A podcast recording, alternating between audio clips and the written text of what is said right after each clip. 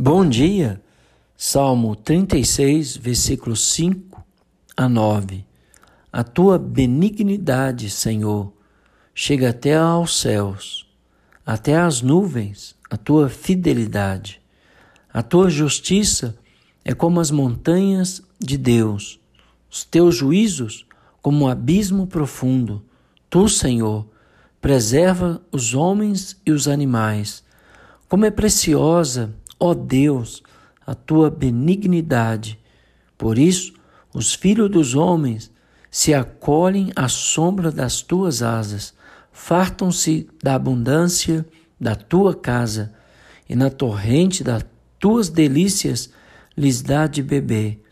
Pois em ti está o manancial da vida, na tua luz vemos a luz.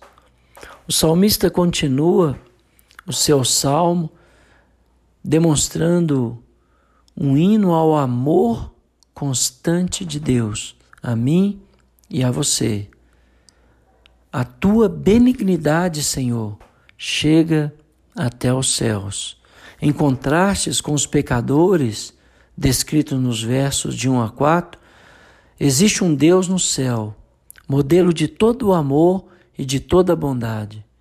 Além disso, aos homens bons e justos, que também são imitadores de Deus, oferecendo um violento contraste com os maus, há pouco descrito nos versos 1 a 4. A benignidade e a fidelidade de Deus são atributos notáveis de Deus. Deus ele exercita sua benignidade quando não pune os que merecem punição e se mostra fiel quando faz coisas beneficentes a favor dos seres humanos, sejam eles bons ou maus. É isso mesmo que você ouviu.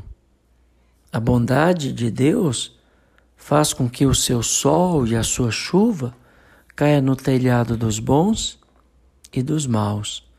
E o desafio do Senhor para mim e para você é que nós imitemos a benignidade e a fidelidade de Deus, tratando com bondade e benevolência os bons e também os ingratos e maus. A tua justiça é como as montanhas de Deus. As montanhas são realidades misteriosas e algumas vezes até assustadoras. As mais altas montanhas excitam a imaginação humana. Elas sobem até as nuvens e são enormes. A justiça de Deus é semelhante a elas. Não podemos limitar a misericórdia, o amor e a justiça de Deus entre as estreitas fronteiras da mente humana, pelo que o melhor que podemos fazer é inventar alguma símile com vista à comparação e ilustração de acordo a, ah, com a nossa limitação em tentar entender e compreender a benignidade do Senhor e a justiça do Senhor o Criador das colinas e das montanhas é também o preservador dos homens, dos animais e de fato de todas as coisas que existem, porque tudo subsiste por meio dele e pelo poder dele. O ímpio que é inspirado pela transgressão, em contraste com o homem que teme ao Senhor, é inspirado pela contemplação das obras e dos atributos de Deus. Por isso, eu quero que você, neste dia, contemple as obras do Senhor, os atributos do Senhor, para que você possa exaltá-lo.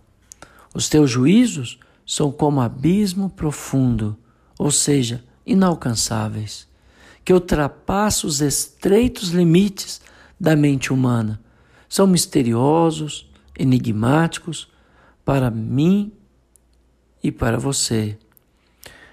Eu tenho visto pessoas dizer que conhece Deus.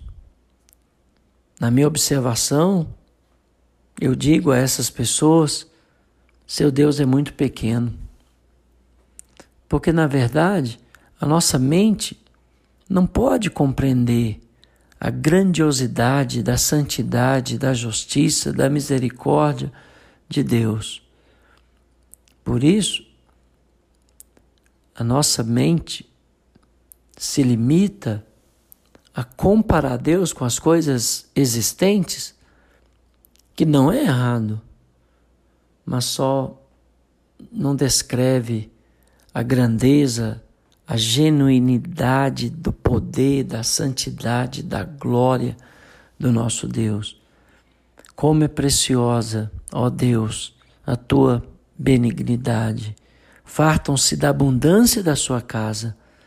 Ou seja, todo bem, toda dádiva perfeita, todo cuidado vem de Deus. Inclusive a sua palavra veio de Deus a nós. Não surgiu de nós, mas veio para nós. Deus é realmente maravilhoso. Como um rio, que é um outro exemplo para chamar-nos a, a, nossa atenção sobre o, o Criador, a abundância do Senhor é como um rio. Por isso que eu e você devemos nunca esquecer o fato que pela graça de Deus nós vamos e na verdade temos bebido de uma fonte, de um rio inesgotável. Quem crê em mim, disse Jesus, como diz as Escrituras, do seu interior fluirão rios de água viva. Aqui está em vista o ministério do Espírito que em nós reside, conforme demonstra o verso seguinte. Neste versículo é enfatizada a vida abundante através das agências da graça de Deus. O suprimento divino deleita o ser humano, isto é, agrada-o, infunde-lhe alegria. Pode haver aqui uma alusão aos rios do Éden, o paraíso criado por Deus. Ademais, quero te encorajar a comparar o puro rio da água da vida no Éden celestial, a Nova Jerusalém, a um rio cujas correntes alegram a cidade de Deus.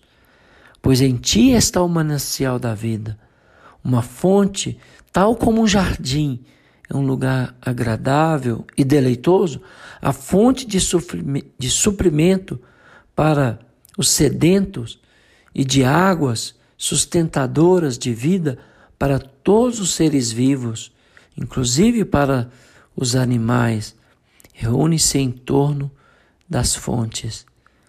A fonte refrescante, refrescante aos olhos é doadora de vida e um lugar de descanso para os cansados.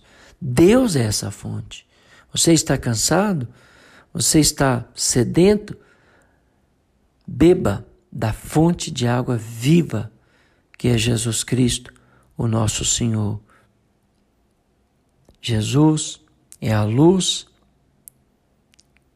que foi imputada a nós para que nós também sejamos luz para abençoar nosso país, nossos vizinhos, nossos irmãos. Que Deus te abençoe.